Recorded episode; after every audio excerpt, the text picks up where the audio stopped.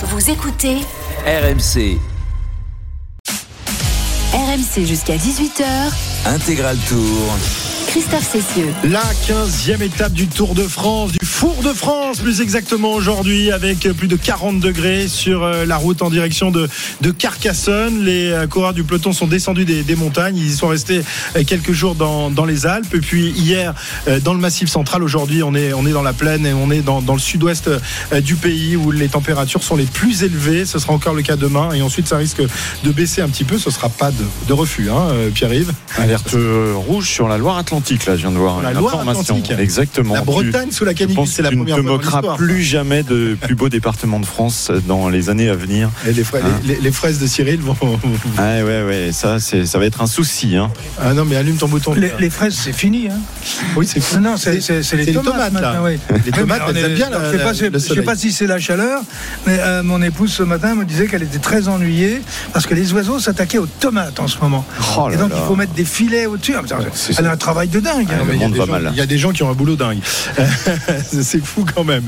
Euh, nous sommes donc toujours en direct de, de Carcassonne. Un tout petit point sur la course, il se passe rien. hein. donc on, on- Oui, il y a toujours Nils Politz et Mickaël Honoré qui font leur petite promenade de santé euh, à l'avant. Une santé, minute pas 12 sûr. avant euh, le peloton à 77 km 700 de l'arrivée et un maillot jaune euh, qui a eu En un petit, un incident euh, et qui est ramené à l'instant par son coéquipier Tige Benoît. Il est dans les voitures. Pas d'inquiétude hein, pour Jonas Vingegaard.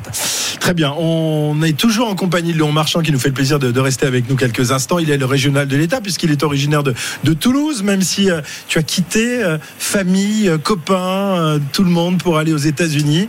Plutôt une bonne expérience. Ça, ça a plutôt porté ses fruits cette histoire-là, Léon. Oui, oui, c'est clair. Euh, ben, je, je prends beaucoup de plaisir à, à m'entraîner là-bas, à faire les compétitions universitaires et aussi avoir des études à côté. Donc, euh, Oui, c'est ça. C'est parce que, que tu un bon es dans une université américaine, donc c'est en euh, plus, ouais. Donc tu- pas mal de temps évidemment pour s'entraîner. On le disait, deux entraînements par jour, mais aussi on travaille, on travaille la tête. On fait travailler la ça. tête euh, aux Je États-Unis. disais, ouais, j'ai un meilleur équilibre là-bas parce que euh, voilà, j'ai trois heures de cours par jour. Après, j'ai aussi des devoirs à faire, mais c'est surtout que je vais sûrement avoir mon diplôme dans trois ans, donc euh, je perds pas mon temps à côté. Euh, et du coup, c'est plus facile de, de balancer justement euh, le- l'entraînement et, et- et le, le scolaire là-bas. Donc, Ouais. ouais. Tu fais des études de quoi? Euh, informatique, programmation. Ah oui, oui, j'avais entendu ça il y, a, il y a quelques jours, lorsque tu avais été interrogé.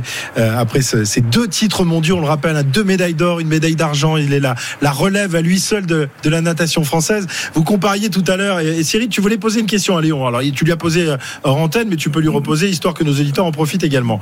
Oui, mais comme vous me coupez la parole à chaque Oh. fois, euh, voilà. Râleur, tu vois, alors.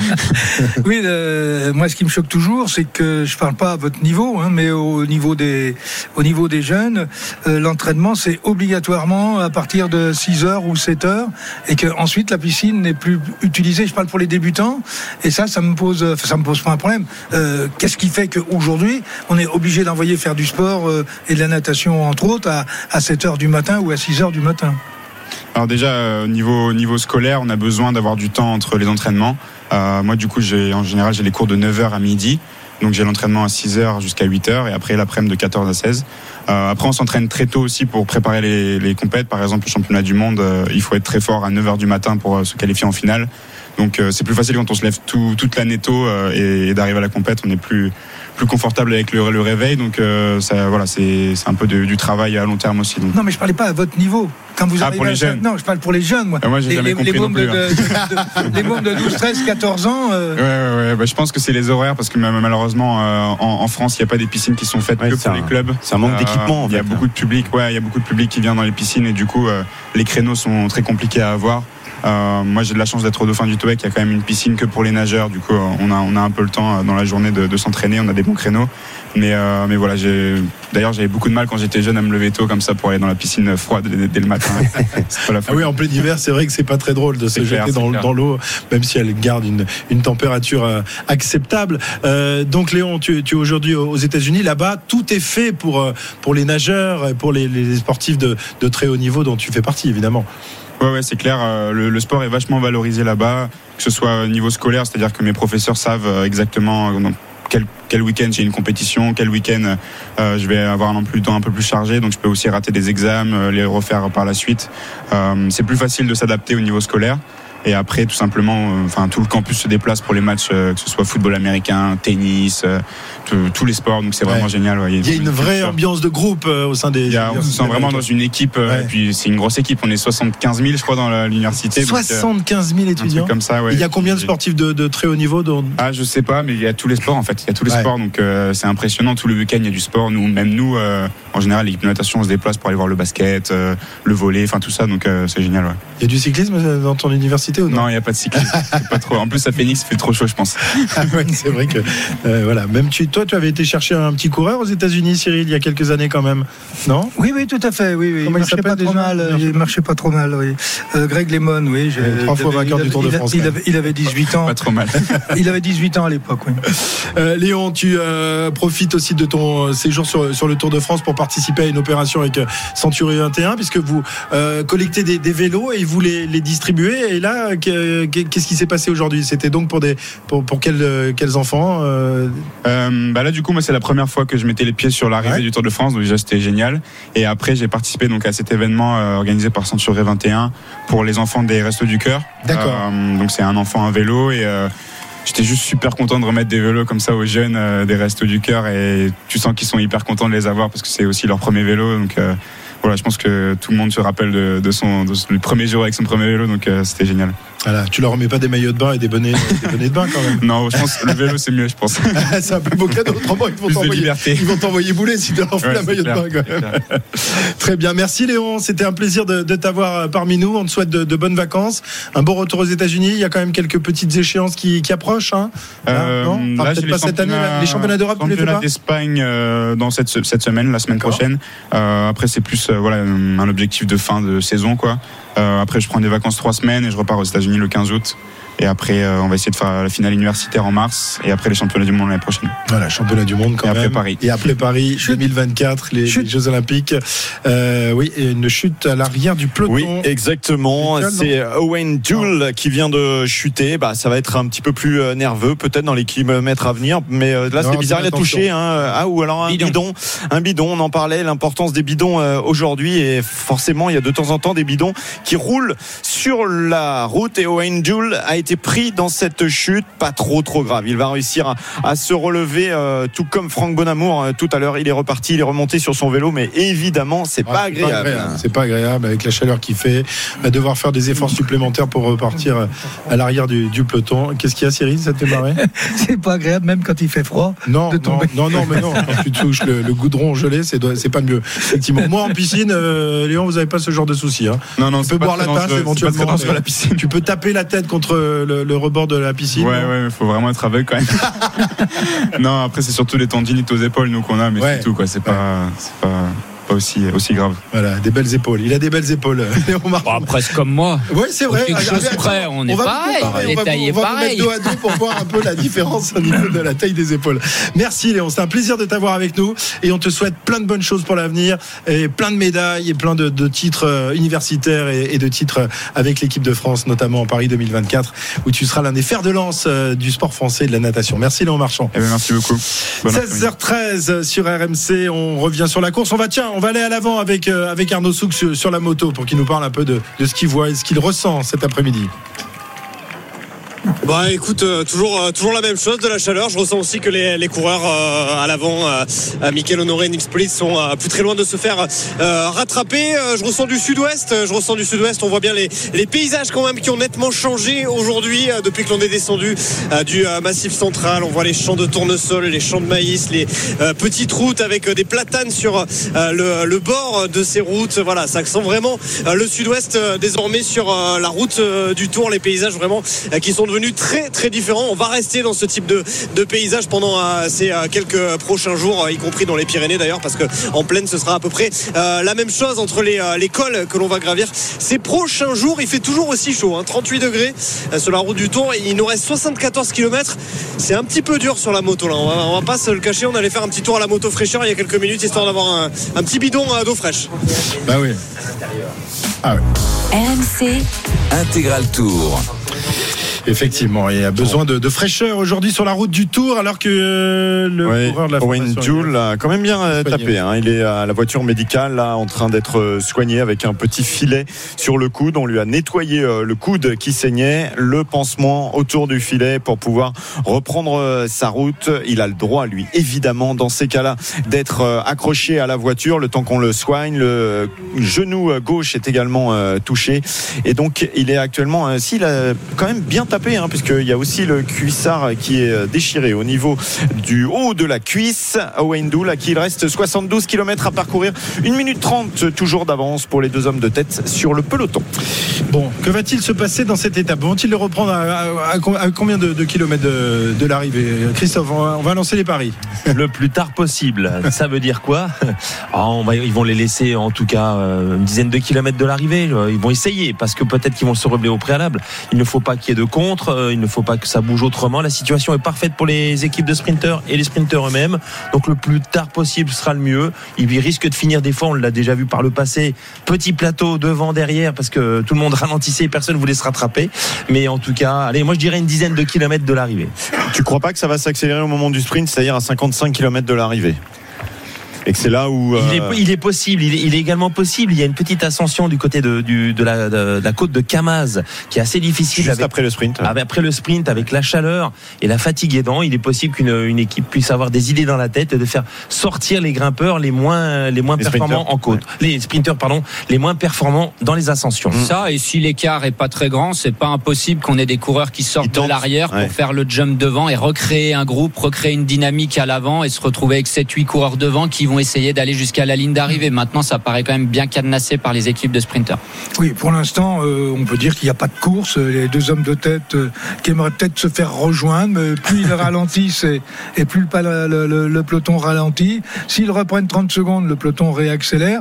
Donc là, on est dans une phase totalement inintéressante de la course. Oui. Après, on n'a pas un Ça, vélo de piste là. Il y a quand même des freins. Si on veut vraiment se faire attraper, on peut donner un petit coup de frein. Oui, en plus des freins à disque, il n'y a pas de problème. C'est ça, exactement. Non, mais c'est vrai. Bon, je, je, euh, je, suis, je suis très direct, mais là, euh, la course, euh, il faut attendre où les hommes de tête se relèvent, ou tout à l'heure, soit avec le sprint pour les points. Mais bon, comme il n'y a plus d'intérêt du tout d'aller faire ce genre de sprint, puisque Wout van Aert a mis tout le monde euh, KO. Oui, Euh, mais est-ce que est-ce que c'est pas intéressant quand même à- à une heure de l'arrivée sur ce sprint, justement d'aller euh, bien se, se remettre un peu On dit euh, voilà. Non, non, non, non. Non, ça sert à rien. Non, au contraire, euh, moins on fait d'efforts pour les sprinters, mieux on se porte. Et de toute façon, dans les derniers kilomètres, quand les trains seront en route, vous inquiétez pas, la, machine se débloquera. Ou elle se bloquera. Hmm. Mais euh, c'est pas parce qu'on fait un effort à 50 km de l'arrivée que ça. Surtout des efforts quand il n'y a pas quand il y a pas d'enjeu. Oui, c'est ça. Quand il n'y a pas d'enjeu, ils vont même pas se mettre à 90%. quoi. Pas déboucher les giggleurs. Les Non, giggleurs, non, ça les giggleurs, ils vont pas les déboucher là. Très bien. On va, on va revenir, euh, euh, Pierre-Yves, sur les, les- les épisodes de, de grosse chaleur ou les épisodes climatiques sur la, la route du Tour de France, puisque, à la différence d'autres sports, eh bien, vous devez traiter, euh, vous devez vivre et, et finalement euh, euh, ben, vous confronter aux, aux- aux phénomènes climatiques, que ce soit la, la chaleur ou, ou le froid. Tu en as relevé quelques-uns de, de très marquants dans, dans l'histoire du Tour de Oui, France. alors on en a évoqué quelques-uns, comme la chute de, de euh, avec euh, Lance Armstrong dans sa roue et, ce qui était dû euh, finalement au, bitume qui n'avait pas été euh, arrosé, le, fameux euh, ressuage de euh, Dédé.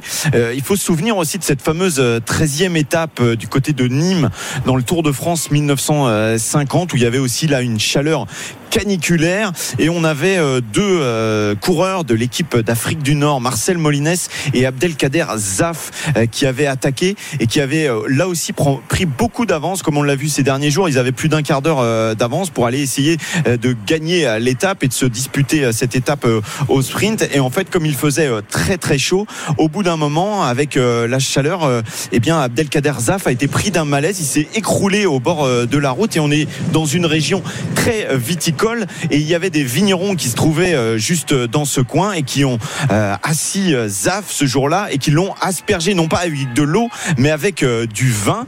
Euh, il a retrouvé ses esprits. Zaf, il est remonté sur son vélo mais il est remonté à l'envers dans le parcours. Il est reparti euh, dans l'autre sens. On avait dit euh, à une époque qu'il avait bu euh, du vin mais en fait c'était vraiment cette odeur qui euh, dégageait, euh, qui avait euh, créé un peu cette euh, légende. Et euh, Zaf en fait euh, a réussi quand même à reprendre euh, sa route. Il a même euh, terminé euh, lanterne rouge du Tour, mais c'était un très bon coureur. Mais voilà, c'était un petit épisode de, la chaleur et, des dangers, un danger qu'on connaîtra quelques années plus tard en 67, le 13 juillet, avec la mort de Tom Simpson dans le Ventoux, qui était là aussi plongé dans la chaleur, une chaleur énorme sur ce Ventoux. Et d'ailleurs, pour l'anecdote, je crois que le, docteur du, du Tour, qui était le docteur Dumas, avait prévenu le matin en disant s'il y en a qui font les cons, on aura des morts. Et effectivement, euh, Tom Simpson sera un des morts du, du Ventoux. Et un peu auparavant, il y avait aussi euh, euh, en 1957, et là c'est l'équipe qui avait baptisé le Tour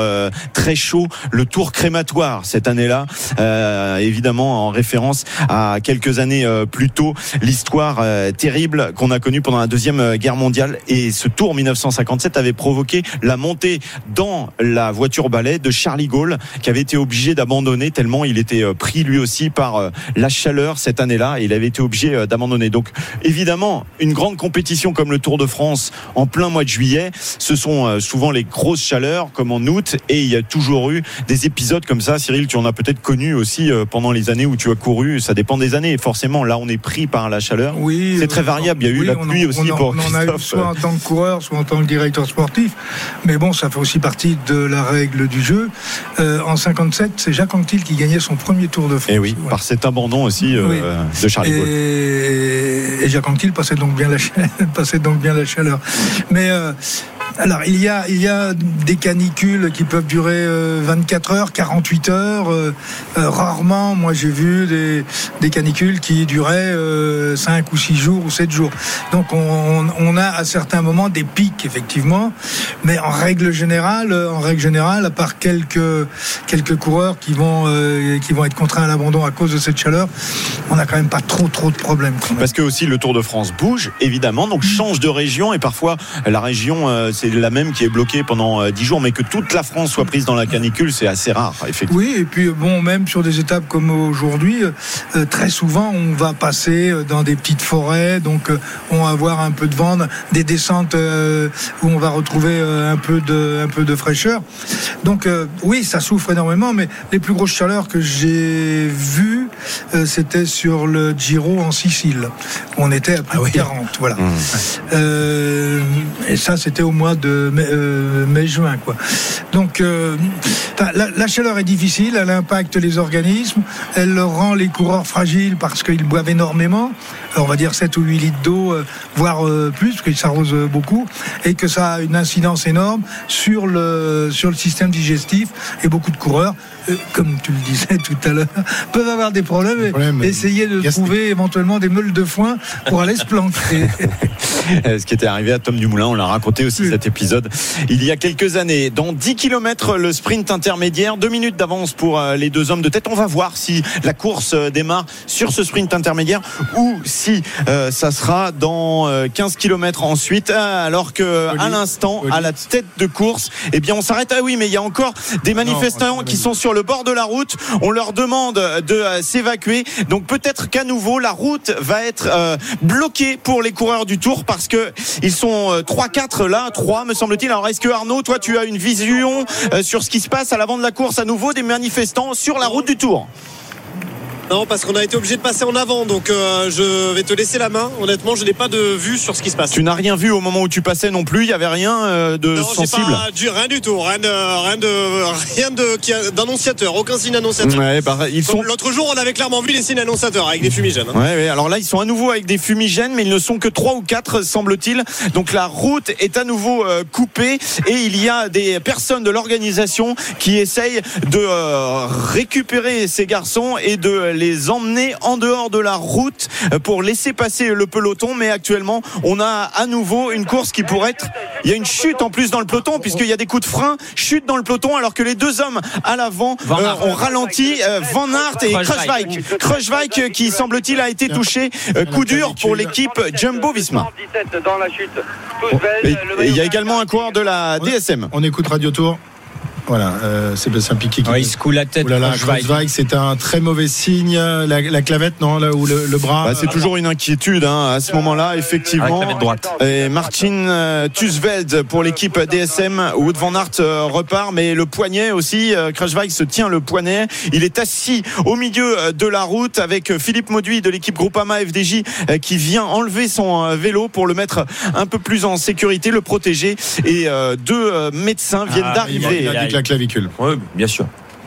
Il y a encore la formation DSM aussi. Martin Tusveld qui a été, qui a été touché, mais qui lui va pouvoir euh, reprendre la course. C'est plus compliqué et- pour euh, Kreuzweig. Alors, on- je veux, je veux pas rentrer dans euh, les polémiques qu'on rappelle très souvent, mais c'est pile au moment où Voilà. il s'est passé un incident à l'avant. Donc, on peut imaginer que dans les oreillettes, à ce moment-là, on, on a eu plein d'informations en même temps dans le peloton. hein. Bien sûr, on leur a transmis l'information qu'il fallait ralentir, hein, comme euh, je racontais l'histoire du, du bus de d'Orica Green Edge euh, tout à l'heure. Bah, c'est la même chose euh, là. Voilà, il y a dû avoir un peu de nervosité, des coups de frein, et je pense que Jumbo Visma va perdre un deuxième grimpeur euh, aujourd'hui. Oui, oui, inquiétude pour l'équipe euh, hein. Jumbo.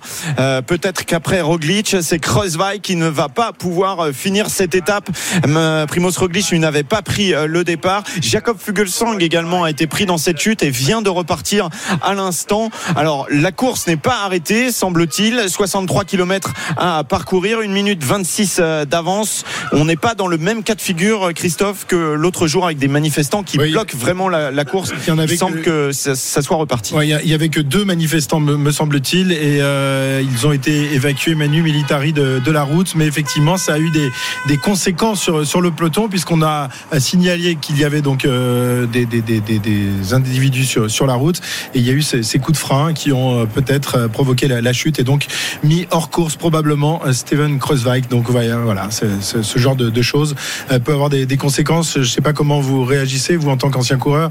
Euh, Est-ce que vous pensez que c'est justement euh, dû à, cette interruption et à cette, euh, euh, à cette panique qui s'est euh, instituée dans, le peloton à ce moment-là? C'est difficile de pas voir le lien. hein. On- a vu les images. Juste après, on entend la chute dans le peloton. Ils sont qu'une minute trente derrière, donc ils sont vraiment euh, juste juste derrière. Bien sûr que les informations sont passées dans l'oreillette, qu'il y a eu de la nervosité, un coup de frein, mais là, ça va changer complètement la phase du tour euh, pour le classement général, notamment parce que maintenant, il a qui euh, Vingegaard Il a plus que Euh, Sepp Kuss. Kuss. hein. Là, ça va changer et voilà, pas dans le bon sens pour Jumbo Visma. avec euh, Wout van Aert, mais pas dans les dans les derniers kilomètres des ascensions.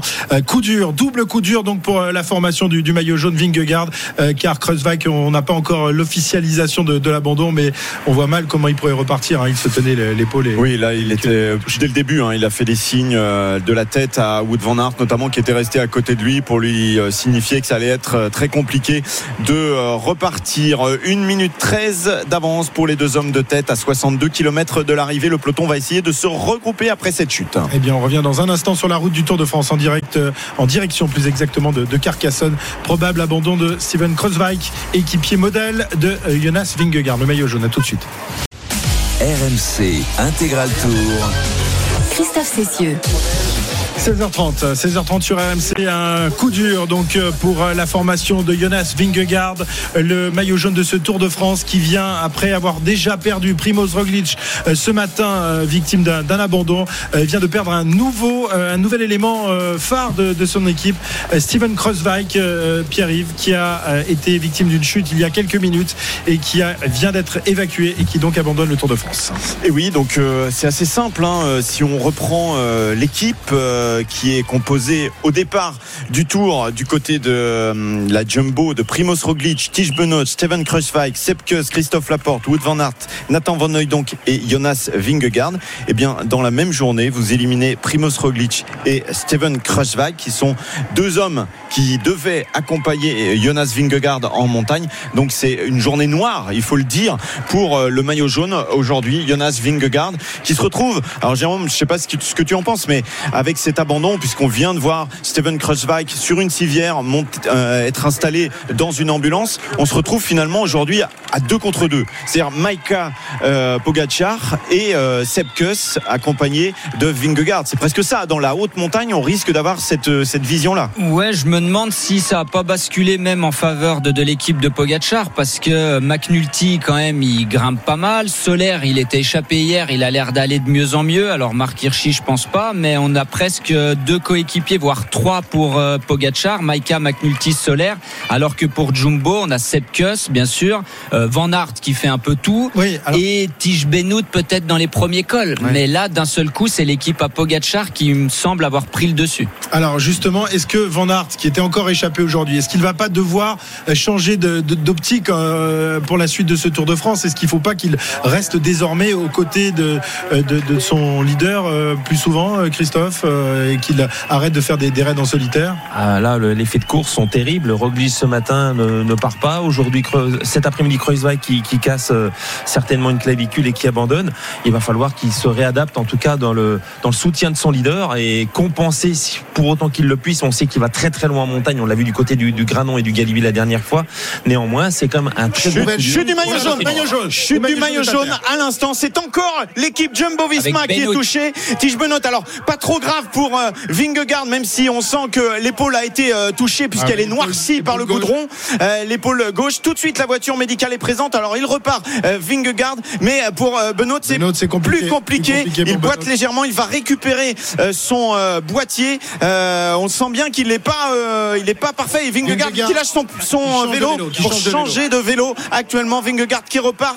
Oh là là, on parlait de journée noire pour l'équipe Jumbo. C'est vraiment le cas. À 57 km de l'arrivée, 44 secondes pour les deux hommes de tête sur le peloton. Mais l'équipe Jumbo va ramener maintenant Jonas Vingegaard. On imagine que Pogacar, qu'on aperçoit à l'avant du peloton, ne va évidemment pas, lancer Non, non. les hostilités. Non, non, évidemment, ce serait pas fair play. euh, C'est pas le genre de, de la maison euh, Pogacar en plus, hein, Jérôme. Non, non, euh, bien sûr que Pogachar ou son équipe vont, vont pas bouger. De toute façon, même sans la chute, c'était pas pas leur course, c'était pas leur stratégie aujourd'hui. Euh, mais purée, qu'est-ce qu'il arrive à l'équipe Jumbo-Visma quand une étape s'en manche mal en général, c'est comme ça jusqu'à l'arrivée. On espère qu'il alors il a il a le maillot un peu tout noir de, de sa chute. Il a pas l'air d'avoir de, de grosses séquelles. On verra. Demain c'est repos, tant mieux pour lui. Mais on est un peu plus inquiet pour euh, pour Tige Benoît.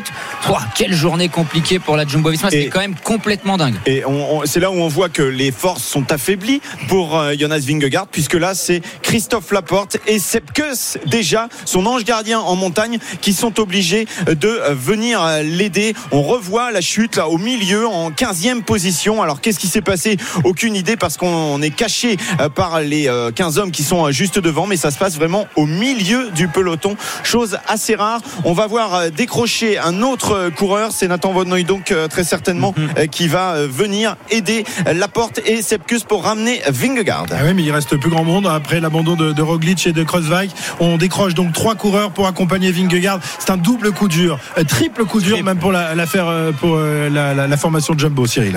Oui, c'est une euh, journée noire euh, avec euh, deux abandons. Alors peut-être qu'il y a une forme de déconcentration collective par rapport à l'arrêt de, de Roglic et qu'on est peut-être un peu moins euh, attentif. Et puis vous savez, euh, euh, si vous avez travaillé un peu sur les biorhythmes, vous savez qu'il y a des choses qui se passent de façon cyclique. Aujourd'hui, cette équipe, elle est, elle est dans l'œil du cyclone. J'ai presque envie de dire, il faudrait pas que Van Aert aille faire le sprint. Ah non, non, Van Aert Et- Et Et Polite s'en va tout seul. Polite lui continue l'aventure devant. Michael Honoré essaye de suivre alors que le sprint de Saint-Ferréol est dans un kilomètre désormais. 30 secondes seulement d'avance pour les deux hommes de tête. Et on rappelle, derrière, il y aura la côte des Camas. La course est peut-être en train de s'emballer maintenant à 56 km de l'arrivée. Oui, parce que les deux hommes de tête pourraient peut-être profiter, euh, Christophe, de, de ces faits de, de course à répétition pour euh, avoir un peu plus de, de temps. Bon, il n'y a pas grand-chose, hein, 30 secondes. Ouais, L'écart est devenu mince. On voit à l'arrière du peloton beaucoup d'hommes euh, lâchés désormais. Euh, ça commence à peser la, la chaleur. Étape de transition, oui, mais quand même, ça fait mal, on le voit. Et il y a quand même beaucoup de choses qui se passent malheureusement aujourd'hui pour une étape qui paraissait simple sur le, sur le tableau. Jumbo Visma ont décroché trois coureurs, il y en a plus qu'un avec Vingegaard. C'est plus Christophe Laporte qui le ramène. Les deux autres ont sauté. Je parle même pas de Benoît qui est pas reparti tout de suite, mais Van donc a sauté. Euh, Kuss pareil, et c'est Christophe Laporte qui le ramène. Et ça, c'est un... alors il faut toujours courir en équipe, mais c'est le problème quand vous avez la chute. Quand vous chutez, que vous avez une équipe bien groupée, bah il y en a au minimum deux à trois qui partent ensemble par terre. C'est ce qui s'est passé avec Kruijswijk et Van Aert. Et maintenant, on a eu euh, Vingegaard qui est, qui est tombé aussi avec Tige Benoît qui semble repartir. Tant mieux pour Vingegaard. Il faut toujours être attentif sur la route du Tour de France. En l'espace d'une seconde, euh, tout peut disparaître. Les rêves peuvent s'envoler alors que Jonas Vingegaard désormais remonte tout seul. Il n'a plus besoin de, de la porte pour réintégrer l'avant du, du peloton. C'est- que la porte peut plus y aller. Oui, oui, oui, tu as vu comme il a accéléré. Putain, les trois, hein. Les trois, attendez, c'est- important ce qui se passe là. C'est que pour rentrer sur le peloton, les trois équipiers de Vingegaard ont sauté. Ouais, ça c'est vraiment très très euh, surprenant. C'est pas une bonne nouvelle pour euh, Vingegaard alors que à l'avant euh, la tête de la course, 37 secondes devant euh, le peloton, Nils Polit et Michael Honoré vont se rapprocher du sprint intermédiaire. Ils ne sont plus qu'à 500 mètres. On voit que cette course aujourd'hui, elle n'est plus du tout comme sur une étape de plat. Ça monte, ça monte, même si ce n'est pas répertorié. Est-ce que Tadej Pogacar, là il n'a pas attaqué évidemment, mais est-ce qu'il pourrait quand même essayer de profiter de la situation dans le final Une fois que Vingegaard aura réintégré l'avant du peloton, essayer de profiter peut-être de la faiblesse passagère du maillot jaune. Ah, il faudrait qu'il y ait des circonstances de course euh, assez particulières. Et imaginons un seul instant que euh, on a une dizaine de kilomètres avec vent de côté et que c'est même pas euh, Pogachar qui mettrait en route, mais une autre, état, euh, une autre équipe. Là, la bagarre serait lancée. Mais s'il ne se passe rien, à aucun moment Pogachar euh, tentera une offensive euh, par Non, rapport. ça, à- ça lui serait reproché évidemment éternellement. euh. Oui, Non, ça, ça- non. ça vient. Non, ça serait reproché s'il avait attaqué sur la Ouais, chute. ouais. Là, il n'a pas attaqué sur la chute. Après, comme le dit Cyril, s'il y a euh, une bordure ou quoi, bien sûr que là, il peut y aller. Il peut même avec son équipe euh, mettre en route si- s'il veut. Euh, je pense pas que ça, ça arrive. Après, une fois que Vingegaard est revenu dans le peloton, la course est repartie comme avant et Pogacar peut faire ce qu'il veut. Une image à l'instant au passage au sprint intermédiaire. Eh bien, Wood van Aert est passé en troisième position. Personne n'est venu euh, l'attaquer et il s'est retourné. Il a ralenti immédiatement. Il a regardé Pogachar. Justement, est-ce qu'il y a eu une petite phrase? Est-ce qu'il y a un modus vivendi? Euh, On considère que voilà, on va pas s'attaquer euh, sur les kilomètres à venir. En attendant, peut-être que tout se regroupe, que les équipiers de Jonas Vingegaard puissent revenir parce que la bosse juste avant ce sprint intermédiaire, elle a fait quelques dégâts déjà et dans quelques kilomètres, dans 5 kilomètres maintenant, il y a la côte des Kamaz. Voilà, la côte des Kamaz, euh, Vingegaard a réintégré le, le peloton de, de tête, hein, parce qu'il y en a un peu partout là dans euh, cette, euh, dans le passage euh, ici sur la, la ligne de- du sprint intermédiaire. On vous rappelle donc euh, l'événement intervenu il y a quelques minutes, la chute tout d'abord de Steven Kreuzweig en compagnie de, de Wout van Aert. Kreuzweig qui a été contraint à l'abandon vraisemblablement sur une fracture de la clavicule et quelques minutes plus tard, Vingegaard a chuté avec Tige Benoît. Lui, il a pu reprendre la route, mais effectivement, euh, sans Kreuzweig et sans Roglic qui euh, lui a abandonné ce matin, ce n'est plus du tout la même chose euh, pour la formation Jumbo, alors que les deux hommes de tête sont rattrapés dans quelques instants. Oui, plus que 15 secondes d'avance, 54 km à parcourir. La course est en train de changer au niveau du classement général. Est-ce que c'est pas le moment pour des garçons? Là, on est déjà dans la montée en fait de la côte des Camas. Ça va durer 10 km. Est-ce que c'est pas le moment pour tenter quelque chose pour la victoire d'étape aujourd'hui? Les équipes des, des punchers, tu, tu parles? Oui, ou des ou des euh, garçons qui peuvent euh, partir. euh, voilà, on pense aux Français évidemment. à Matthews, par exemple. non, je pense, je pense Alors- aux Français. Oui, pour, pour partir à l'offensive, recréer un groupe, recréer un gros groupe parce qu'on est quand même à 54 km de l'arrivée. T'as dit il y a 10 km de montée, on sera à 44 km euh, au sommet de la montée, même s'il y a des longues parties descendantes. on va avoir attendre un que ça gros rentre. groupe. Alors là, maintenant, ils vont plus vraiment attendre que ça rentre. D'ailleurs, la course est, est lancée de nouveau. Ils vont plus attendre euh, ceux de derrière. Vingegaard est rentré, c'est bon, la course est repartie. Derrière, ils vont devoir se débrouiller par eux-mêmes pour rentrer. Par contre, les équipes, euh, ça, on a vu, hein, ça a rendu le peloton très nerveux. Les équipes qui ont des coureurs qui passent bien les bosses, à l'image de, de Trek Segafredo pour Pedersen, par exemple, Bike Exchange, on l'a dit pour Michael Matthews, eux, ils vont commencer à rouler de plus en plus vite pour faire sauter les purs sprinters. On voit Rutsch par exemple qui est en train de tenter quelque Mais chose, oui, le coureur d'Education quand on, First. Quand on rejoint l'échappée, on refait un point zéro, une nouvelle course démarre et elle est repartie. C'est-à-dire qu'on a un classement de la montagne dans quelques kilomètres sur des pentes où ça finit relativement Il y a une descente qui est quand même très technique derrière. Et les, les équipes qui n'ont pas encore gagné d'étape, les équipes qui n'ont pas de sprinter, elles vont passer à l'offensive maintenant.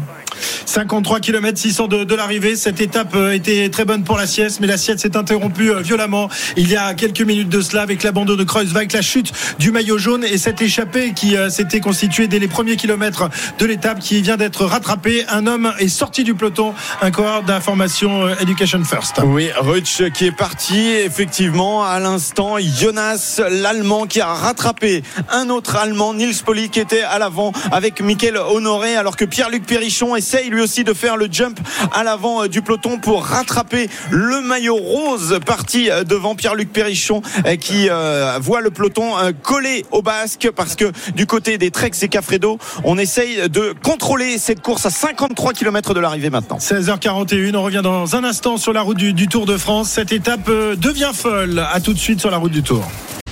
RMC Intégral Tour. Cessieux. 16h44 sur la route du Tour de France, à 52 km de l'arrivée à Carcassonne, arrivée programmée aux alentours de 17h50. Aujourd'hui, le peloton euh, y est allé tranquille, mais depuis quelques minutes, ça accélère sérieusement euh, en tête, avec notamment les coureurs, la formation Trek Segafredo qui Et- mettent en route. Et ça fait des dégâts parce qu'à l'instant, Simon Geschke est euh, distancé. Il m'a semblé, Jérôme, apercevoir également Fabio Jacobsen. Donc Caleb Ewan aussi Voilà. distancé. Mais attention, là, on n'est plus du tout sur le même rythme que tout à l'heure. C'est Chicone qui fait le, le rythme pour l'équipe Trek Segafredo. Là, on veut vraiment éliminer le plus de sprinteurs possible et même des, des coureurs qui seraient un peu moins bien aujourd'hui. Là, ça monte très très vite. Voilà, c'est le scénario qu'on avait euh, imaginé euh, ce matin que dans cette euh, côte des Camazes et il reste 4 km encore à parcourir, eh bien il y a un certain nombre de garçons qui n'arrivent pas à suivre. Jonas Vingegaard a retrouvé sa place, Wood van Aert est bien en bonne position. Peut-être que la revanche des Jumbo tout à l'heure, ça sera d'aller chercher une victoire d'étape avec le maillot vert. Mais Oui. Groenewegen est distancé à l'instant. Dylan Groenewegen est distancé, ça change forcément aussi l'approche de la course pour la Bike Exchange qui va à nouveau miser sur Michael Matthews Sur- comme hier. Exactement, sur Michael Matthews. Après, je suis assez de, de l'avis à Cyril. Moi, si j'étais directeur sportif de l'équipe Jumbo Visma, je demanderais à Van Aert de pas aller faire le sprint parce que pour l'instant, c'est tout. euh, Tout noir. c'est tout Ouais. noir pour eux, c'est vraiment une mauvaise journée pour, pour l'équipe de Vingegaard. Donc je, je proposerais à Van Aert de rester tranquille avec Vingegaard. D'autant que euh, Vingegaard va avoir euh, de plus en plus besoin de, de Van Aert dans les jours qui viennent parce qu'avec euh, deux équipiers de luxe en moins en montagne, eh bien les services de Van Aert, euh, même s'il est c'est pas un immense grimpeur, il peut rendre d'énormes services dans la montagne. D'énormes services. Dans l'étape de l'Alpe d'Huez, il s'est écarté à 5 ou 6 km seulement de l'arrivée. Et là, il a plus que deux coéquipiers, hein, Vingegaard. Aujourd'hui, on parle Van Aert et Laporte qui est rentré. Les autres, pour l'instant, sont pas rentrés. Michael Matthews distancé. C'est juste. euh, euh, apparemment, il est attendu par ses coéquipiers. Mesgek, Matthews, en fait, ils vont essayer de faire de rentrer euh, Groenewegen. On parie toujours sur Groenewegen pour le moment. Est-ce que c'est une bonne idée? Luca Mozzato, à l'instant, est euh, distancé pour la BNB. Je vous précise juste que euh, Michael Morkov euh, est à 33 minutes euh, derrière. Donc ça à 20 avait- minutes environ ça de avait délai. pas hein. encore accéléré. Donc euh, là, costaud, ça- hein. ça, ça- commence à se compliquer pour Ça Morkov. accélère, d'autant que ça accélère dans la, dans la montée. hein. Ouais, ouais, ça risque d'être com- compliqué pour euh, Morkov. Euh, Bonamour, distancé, Frison, Adrien Petit, Taco Van der Horn et Fabio Jacobsen, je vous le disais, euh, distancé. Donc euh, il y a des groupes qui se créent là, à deux minutes derrière. Ghana, Fugelsang, Ewan, Sepkus, euh, semble-t-il, est, est distancé. Il est pas Oui, rentré encore, Sepkus n'est pas rentré. euh, Jacques Bauer également. Voilà quelques-uns euh, des garçons qui sont derrière pour l'instant, comme Nathan Van Hooydonk qui n'est pas rentré non plus. Philipsen est bien, bien placé, juste derrière les Trek Segafredo en cinquième position. Pour l'instant, c'est peut-être le sprinter le plus rapide intrinsèquement qui, qui reste dans le peloton. Voilà, on rappelle qu'il fait très chaud, hein, plus de 40 degrés en ce moment sur euh, les routes du, du Tour de France. Et là, on fournit ce- cet effort. Après ce, ce coup de chaud, plus euh, euh, cette, cette ambiance un peu électrique, Christophe, là, ça doit être dur pour les organismeurs. hein. Ah, on va ouvrir ton micro. Bah non, tu n'y es pour rien. c'est Tu n'es pas c'est responsable pas comme Cyril. Guimard. C'est l'homme à l'ombrelle dans, le, dans, dans- dans la régie qui est en train de se faire un peu de vent et qui ne peut plus appuyer sur les bons boutons. Il est plus lucide. L'Andalou. Ah oui, c'est vrai, on dirait un Andalou. Non, mais c'est clair que la petite sélection, en tout cas, qui est en train d'exercer la grosse pression de Trek Segafredo pour, euh, pour justement Mats Pedersen euh, est très intéressante. Les, bah, les sprinteurs les, les moins aguerris euh, au même de, à- au fait de pouvoir gravir cette côte va être difficile. L'ambiance est lourde. Il y a eu des chutes. On voit le peloton très fatigué. En tout cas, une passe d'armes assez intéressante dans cette côte qu'on l'avait dit tout à l'heure, qui va faire très certainement beaucoup de sélections. Marc euh, distancé également. Alexander Christophe du côté des euh, sprinteurs n'arrive pas à suivre. Alors pour l'instant, ils sont à 30-40 secondes, mais euh, derrière, euh, il reste 2 km encore euh, d'ascension. Euh, Amaury Capiot aussi euh, pour euh, la Cofidis est euh, lâché à 40 secondes. C'est là où se trouve actuellement Groenewegen en compagnie de euh, Mozzato, Moric également. Ça fait beaucoup, beaucoup de mal cette euh, attaque. En tout cas, cette ascension rapide de la part de Quinn Simmons et des équipiers de Mats Pedersen. En revanche, le, maillot jaune ne semble pas se ressentir pour l'instant, en tout cas, de, la chute euh, tout l'heure.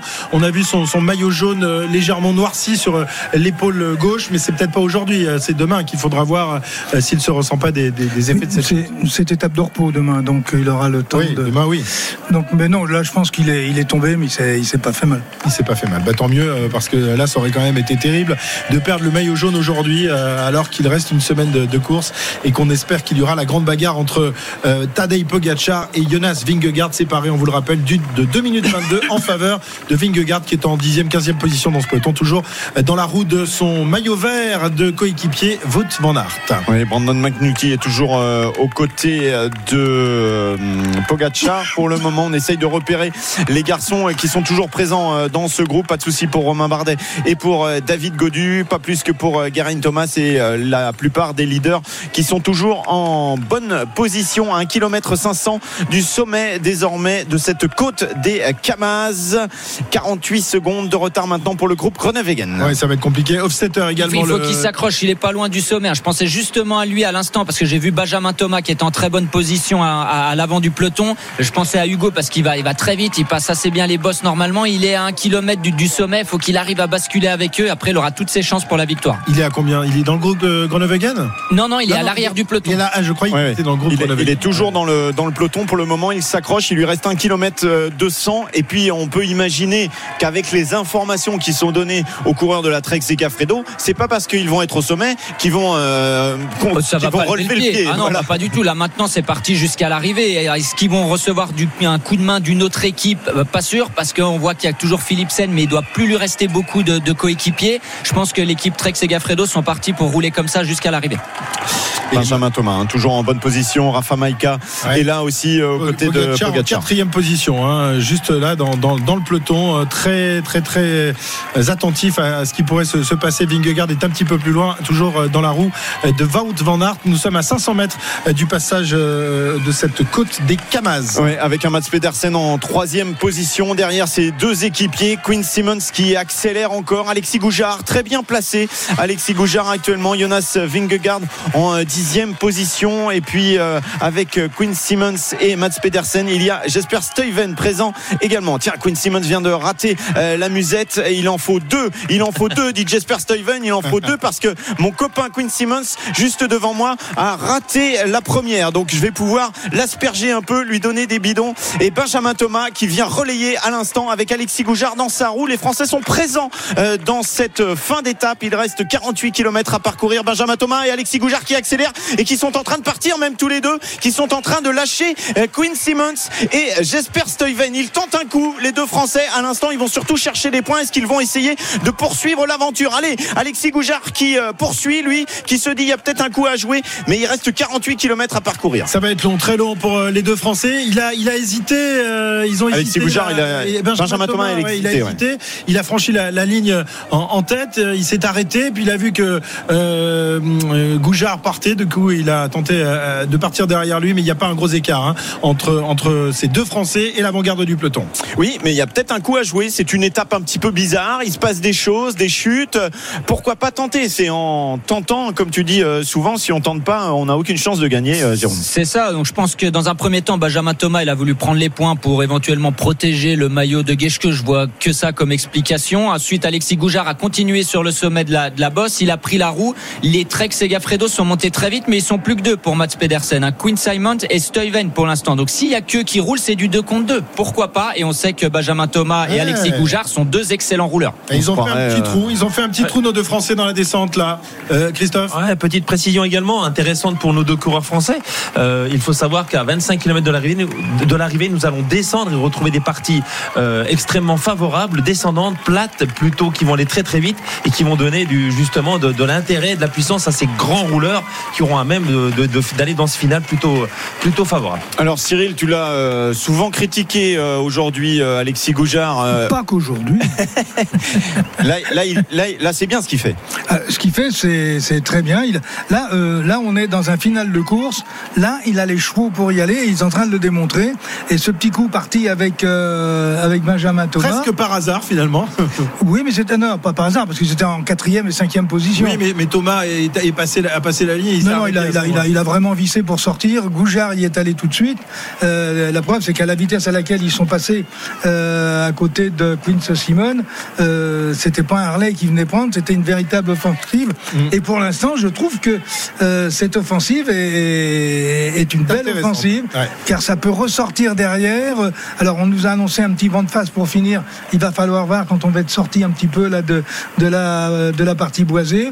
Mais voilà, voilà une belle attaque, une attaque, euh, une attaque intelligente qui peut provoquer effectivement une euh, une belle sélection derrière. Et les deux Français qui creusent. 18 secondes d'écart désormais en faveur de Benjamin Thomas et d'Alexis Goujard, euh, coureur de la formation Cofidis et BNB Hotel. Oui, et ce qui se passe, c'est aussi le troisième groupe, le groupe des sprinteurs qui n'ont pas réussi à tenir dans le peloton avec Groenewegen, etc., et qui sont eux à une minute derrière ce peloton. Donc ça va rouler à tous les étages maintenant. Jérôme, la course est vraiment lancée. Là, la course est lancée. Ça, ça ira comme ça jusqu'à la ligne d'arrivée. C'est deux, en plus, très bons rouleurs. hein. Je le répète, mais Benjamin Thomas, deux fois champion de France. Alexis Goujard était sélectionné par Cyril Guimard au championnat du monde contre la montre. Ils vont bien s'entendre. Forcément, ils vont pas se regarder jusqu'au dernier kilomètre. Ils vont très bien rouler. Qui va venir aider derrière la Trek Segafredo On verra ça. Mais c'est un très très bon coup. Ils ont déjà 25 secondes d'avance. Euh, derrière, ils vont être obligés de rouler dans le groupe maillot jaune. Les Trek, ils ont fait la première sélection. Ils vont pas laisser rentrer Groenewegen ou Caleb Ewan, par exemple. Ça va rouler à tous les étages. Tu l'as dit, Pierre-Yves, mais ça sera du 2 contre 2 pour l'instant.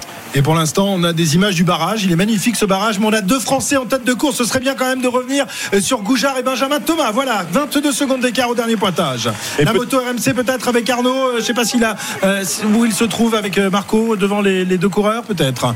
devant les euh, devant les deux coureurs effectivement juste pour vous dire qu'on est toujours dans une partie très boisée on alterne euh, désormais pendant de très longs kilomètres des parties montantes et des parties descendantes actuellement plutôt dans une partie descendante pour les hommes de tête c'est assez technique hein, c'est relativement technique comme comme descente donc il faut être un bon descendeur un bon rouleur pour pourquoi pas essayer de prendre de l'avance pour les deux hommes de tête 44 km à parcourir exactement et toujours cet écart de 24 secondes pour les deux hommes de tête et une 21 pour le groupe Groenewegen derrière et tous les euh, sprinteurs ou quasiment qui sont dans ce groupe et qui vont essayer de rentrer menés très certainement par la Bike Exchange puisqu'on avait fait décrocher tout le monde y compris Michael Matthews on a tout mis aujourd'hui tout misé sur Dylan Groenewegen pour la Bike Exchange Très bien, il est 16h56. On va s'arrêter sur le bord de la route, laisser passer les infos 17h et revenir peut-être euh, sur la route du Tour pour une première victoire française. 25 secondes d'écart désormais en faveur de Goujard et de Thomas à 44 km de l'arrivée. Elle est loin encore cette arrivée à Carcassonne et ça va être dur évidemment,